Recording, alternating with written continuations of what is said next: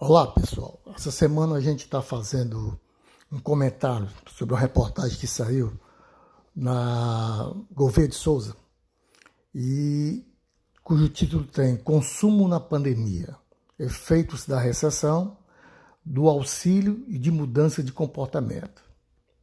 Pelo título do nosso podcast, já dá para perceber que o momento ainda é muito difícil, não temos previsões otimistas para um avanço na nossa economia, gerando um crescimento no mercado.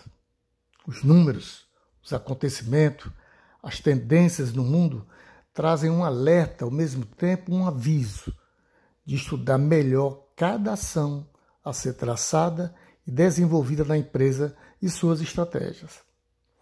As mudanças principais foram as comportamentais, pelo próprio ambiente que fez com que mudássemos nossos gostos, predileções e necessidades de hoje e latentes que fazemos de tudo para serem atendidas. Estamos passando por um momento de otimismo com as vacinas descobertas e aplicadas no mundo. Isso está dando uma certeza que dias melhores virão e que esses dias já estiveram muito mais longe. Alegrai-vos como conduzir uma população para que veja a importância dessas vacinas e que compreenda que não é a fase inicial do Covid-19? Como mostrar que é um começo e que precisamos estar atentos para não termos números maiores de infectados que temos hoje? Uma matéria da Exame essa semana, por, por Gilson Júnior Garrett, o Brasil está há 25 dias com a média diária de mortes por Covid-19 acima de mil. Mil pessoas. Segundo os dados do consórcio de imprensa atualizados no domingo passado. 14. A média de casos está acima de 40 mil por dia. O país vacinou um total de 5 milhões de pessoas desde o dia 17 de janeiro, ou seja, 2,4% da população. Apesar de avançar, a imunização ainda vai demorar para atingir a chamada imunidade de rebanho, com todo esse conjunto de fatores. É possível que o Brasil enfrente um novo pico da pandemia de coronavírus. Isso pode ocorrer em até duas semanas após a data do carnaval. O período de 14 dias é o tempo de incubação do vírus vai depender muito do comportamento das pessoas. A gente não sente uma preocupação, essa segunda onda está mais difícil de ser mitigada. Eu me preocupo, provavelmente, a gente vai ter um pequeno repique do semana depois do carnaval. Alerta Eliseu Rodman, epidemiologista do Departamento de Epidemiologia e Saúde Coletiva da Universidade de São Paulo, epidemiologia. Além do isolamento, a velocidade da vacinação precisa aumentar para combater a pandemia. A principal medida é tentar acelerar o processo de vacinação. O Brasil está começando a ter uma porta irregular de insumos. Existe também a possibilidade de outras vacinas com desempenho semelhante Aparentemente, o Ministério da Saúde está sendo pressionado e se mexendo, afirma o epidemiologista Eliseu. Valdemar. O que se pode falar de 2020 é que foi um ano sui generis e servirá por muito tempo como prox para estudo de como um momento de estresse na sociedade se refletiu com várias facetas de nossas vidas. Alguns fenômenos podem ser medidos com precisão, outros com algumas aproximações, e muitos são praticamente impossíveis de serem medidos. Dentre os dados que podem ser razoavelmente aproximados estão o consumo das famílias e a renda do consumidor. O ano de 2020 foi um momento muito especial de mudança de comportamentos com algumas voluntárias e outras adotadas por coerção, por causa da ordem do poder público, por decisão de empresas e empregadores, ou por infortúnio do contato com o vírus que assolou o mundo. essas mudanças de comportamento, definitivas ou não, ficaram gravadas de forma normal, ou então de várias formas, houve modificação. Mas, em especial, o consumo das famílias pode ser avaliado sobre alguns critérios mensuráveis, como os gastos em cada setor da economia.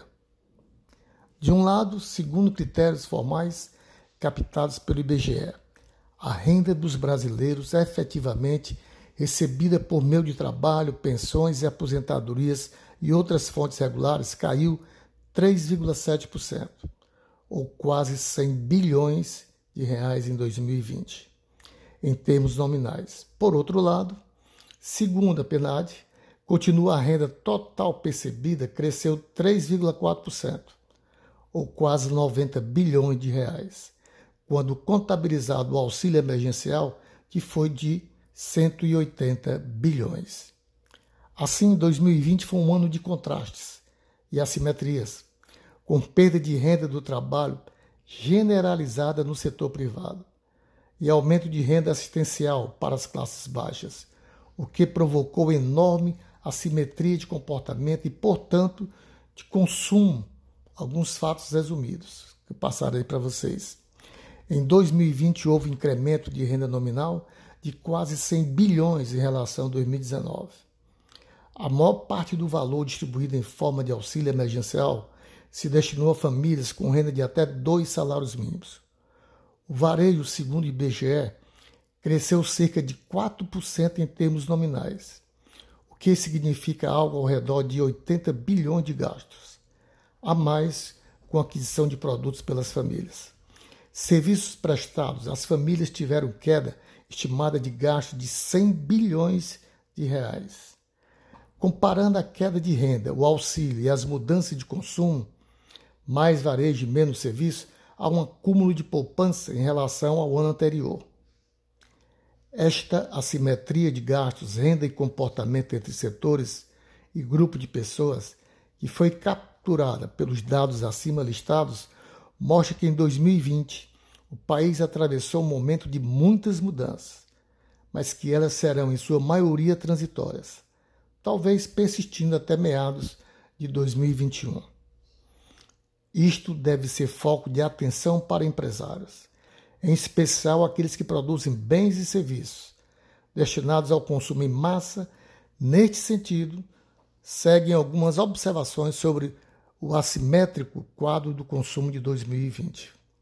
Famílias que consomem serviços em maior quantidade tendem a ter um poder aquisitivo maiores do que a média.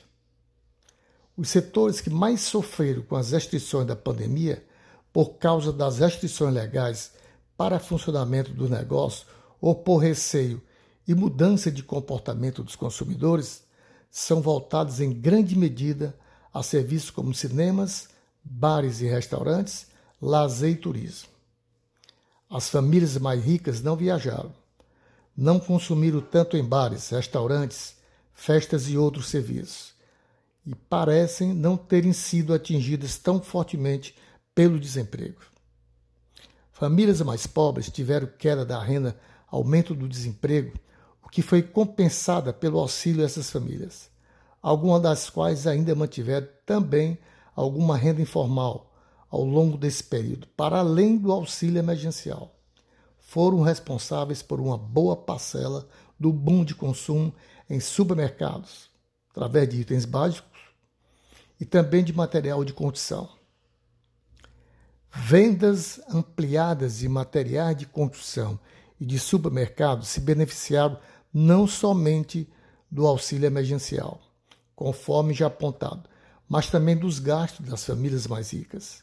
Estas deixaram de consumir restaurantes e viajar, mudando o carrinho de compra nos supermercados com maior quantidade e diversidade de itens.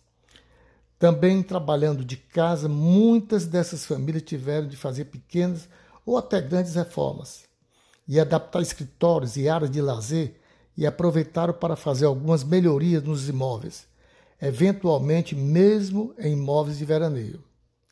Cenários para prognósticos ainda está nublado. O Brasil inicia mais um ano cheio de incertezas em 2020.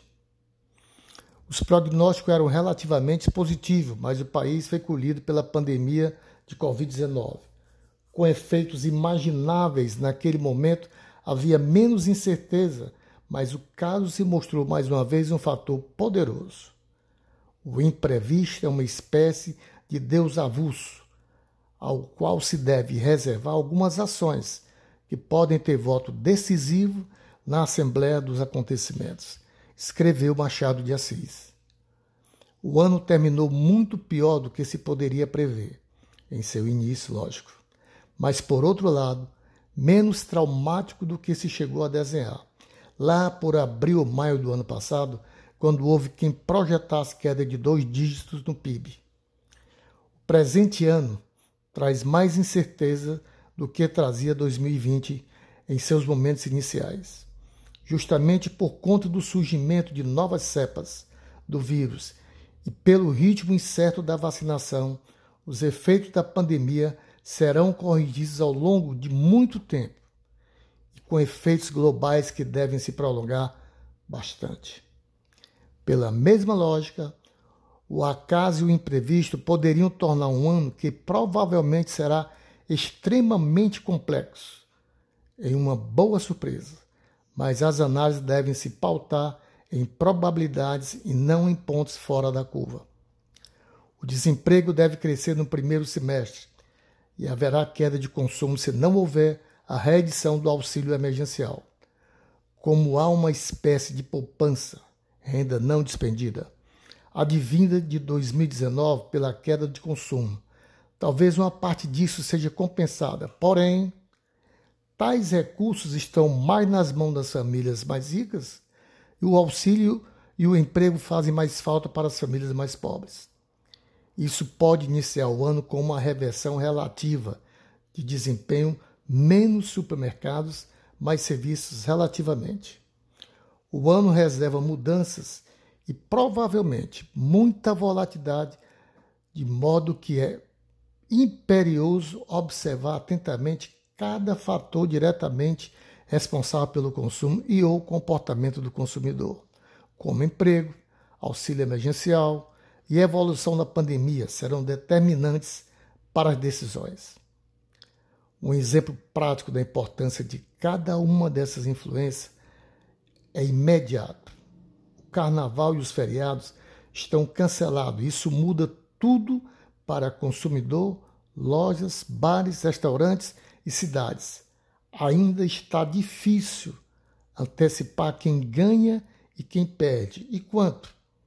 Em 2021, enquanto não vier a normalização da saúde pública, Fábio Pina é membro da Gouveia inteligência competitiva.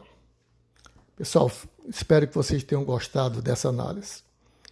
É preciso muita reflexão, é preciso ouvir uma vez, duas vezes, três vezes e tentarmos colocar dentro da nossa cabeça o que precisamos fazer para não sentirmos tanto o efeito dessa pandemia ainda. Principalmente porque o nosso país está com a lentidão muito, muito, muito grande na vacinação. E isso não traz credibilidade do que se tem pela frente. Nesse caso, até nosso próximo podcast com Alfredo Moreno.